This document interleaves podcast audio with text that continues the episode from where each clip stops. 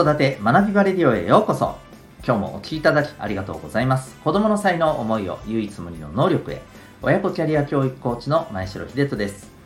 指紋分析心理学読み聞かせなどのメソッドやまた、えー、塾講師の経験なども取り入れたオーダーメイドのコーチングで親子の本当に望む生き方を実現するそんなサポートをしております。また、オンラインサロン、ともいくパパの学び場というパパのための交流や学びの場も運営しております。このチャンネルでは、家庭とお仕事、どちらも充実させたい、そんな思いを持っているママパパへの応援や情報、メッセージを毎日配信しております。本日は第320回でございます。えー、こうしてコミュニケーションが固まっているというテーマでお送りしていきたいと思います。本題の前に、えお知らせを一点させてください。えお子さんの持っているえ個性や強みを伸ばしていきたい。そんな子育てをしたいと思っていらっしゃる、え、お母さんお父さん、え、たくさんいらっしゃると思います。え、そのためのですね、まあ、第一歩として、えお子さんの生まれ持った特性を知ることえこれはすごく大事ではないかと思っております。え例えばコミュニケーションの取り方であるとかですね、え物事の考え方とか意思決定の仕方とか、こういったところだったりします。はい。で、えー、このお子さんの生まれ持った脳の特性をですね、科学的かつシンプルに、え分析することができるツール、それが指紋でございます。え指紋の分析、えこれはですね、え今個別でもオンラインでも行っておりますので、全国どこからでも、はい、え日時等もご相談させていただきながらお受けできます。興味がある方はですね、えウェブサイトへのリンク貼ってますので、ご覧になってみてください。お問い合わせもそこからできます。それでは改めまして、え本題に行きたいと思います。今日はですね、コミュニケーションがこうして、え固まっている。というですね、ちょっと怖怖く感じるテーマでお話ししたいと思います。まあでもすごく大事なことじゃないかなと思います。えっと、これはですね、先日、テレ朝ニュースのネットの記事をちょっと見ましてですね、感じたことなんですね。どんな記事だったかというとですね、えー、ある女性が、えー、男性と一緒にですね、定食屋さんに、まあ、行きましたと。で、えー、注文されて出てきた定食を見たときにですね、まあ、ご一緒にいらっしゃった男性より明らかにご飯の量が少なく盛られていたと。でこれに対して、えー、どうしてその減らす減らした方がいいかとか一言、えー、聞くことができないんですかと、うん、そういうふうにですね、えー、まあ、思われたと。あのつまり、え女性っていうのはまあたくさん食べることはできないっていうふうな決めつけがあのよろしくないんだよと、うん、そういうふうなね、えー、ところだったりすると、まあ、そんな感じですね。この女性は少なくともそういうふうに感じられてそれが、えー、まあなんかやっぱり不快に思われたと。でこのエピソードがまネット上でもこう記事になあネット上でも話題になっていてうん。なんかやっぱりこう一言もなく勝手に減らされるのってなんかちょっと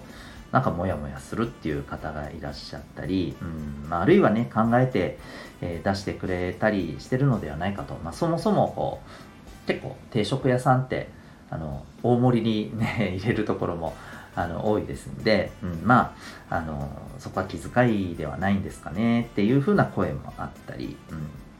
えー、なんかこうこの辺りってすごくね、あのまあ、難しいところ、まあ、特にあのね、え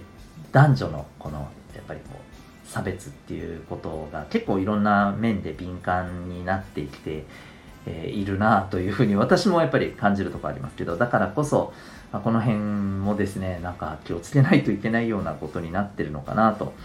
思います。うん、であのー、これですねなかなか難しいなと思って例えば一言あの言ってくれた方がいいとこの方はまあおっしゃっていて、まあ、あのなんですけれどもえー、少なくされますかってまた聞いたら聞いたでですねそんな風に見えるんですかと。いう風にね感じる方もいらっしゃると思うんですよ。うん。あのあれですよね、まあ、少し前に言われたりしましたけれども例えば公共の乗り物の中で、えー、高齢者専用の優先の専用じゃないですね。優先のシートが例えばあって、えー、立っていらっしゃるご高齢かなと思われる方にどうぞって譲ったら、うん、なんだと、うん、わしをバカにしてんのか。たいなね いうふうにおっしゃるような方もいらっしゃるんではないかみたいなことで、まあ、逆に声かけづらいみたいなね、うん、こともありましたけど似たようなものをやっぱ感じますよね。うん、でまあ、かといってこれ例えばじゃあ女性だけにかけるのが問題であれば男性にもじゃあ全員にかければいいんじゃないかってなると毎回またあの減らしますか？増やし目がいいですか、えー、っていう風になるとまたちょっとこれもね、えー、うんまた感じる方もねいやなんかいやいや何ですか？僕は普通に食べますよみたいにね、うん、いう風にね、まあ、感じるかもしれない。要は何を言ってもどうあのアプローチしても不快に感じるかもしれないっていう不安がですねもうなんかあのもうそこかしこにそういう不安が立つみたいなね、まあ、そんなんか空気感をね僕はこうこれを見ていろいろ考えていくうちにねなんか感じたんですよね。でそうなると結局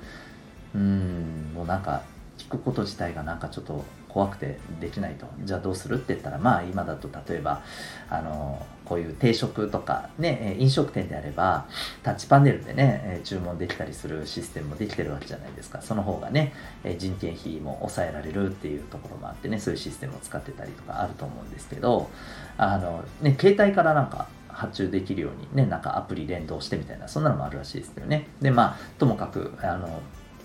そういったものを使って例えばご飯の量普通、えー、多め少なめみたいな選択肢を作ってやるみたいなね。まあまあそういうふうにしていけばねいいのかもしれませんけれども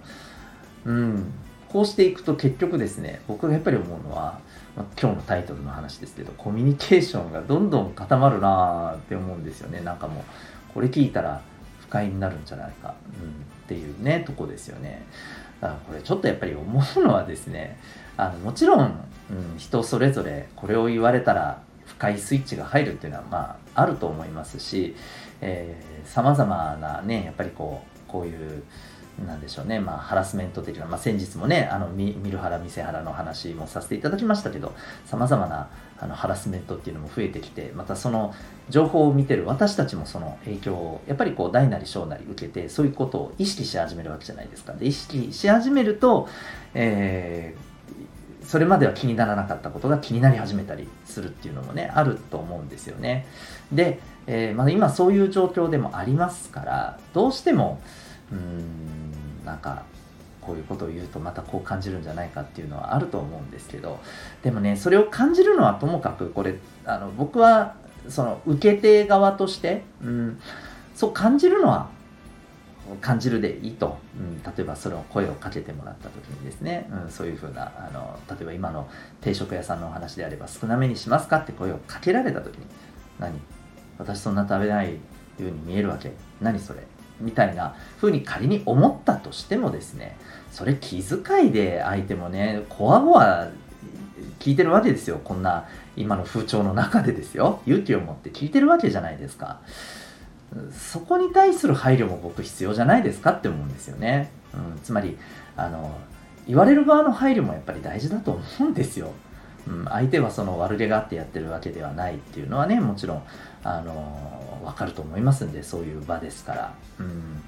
ですんでねなんかやっぱりこうお互いのこう配慮だったり感じたことは感じたことでね感情は素直に、うん、あ自分は今こう思ってるなっていうことは大事にしてもらった方がいいと思うんですがじゃそれに対してですね、えー、やっぱそれを相手にもうあの感情をそのままぶつけるっていう風にやっていったりあるいは相手に直接ぶつけなくてもですね僕はちょっとやっぱ思うんですけどこうやって SNS で出すことで、うん、煽るというかまあまあ煽るつもりはないとは思うんですけどねでも結果的に煽ることにやっぱなるわけですよね。で余計こういったことを気をつけなければって言ってますますみんなビクビクしてどんどんコミュニケーションが固まるような気がしてならないんですだからそれよりはですね、うん、やっぱり配慮って必要なのかなそういうねあのお互いがまあ相手のためにだけじゃなくてお互いがもっとこうコミュニケーションをですねうんなんかあの気楽にというか、うん、もっとあの思ってることとか感じてることをですね、うん、なんか投げかけやすくやっぱりこうあの快適にコミュニケーションをできる環境を作るためにもお互いに、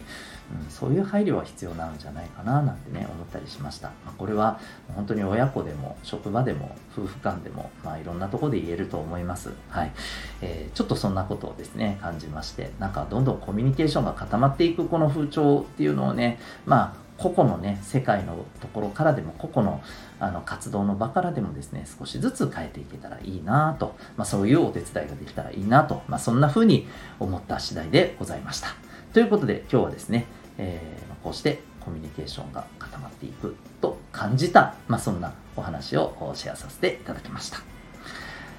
今日も最後までお聴きいただきありがとうございました。また次回の放送でお会いいたしましょう。学び大きい一日を。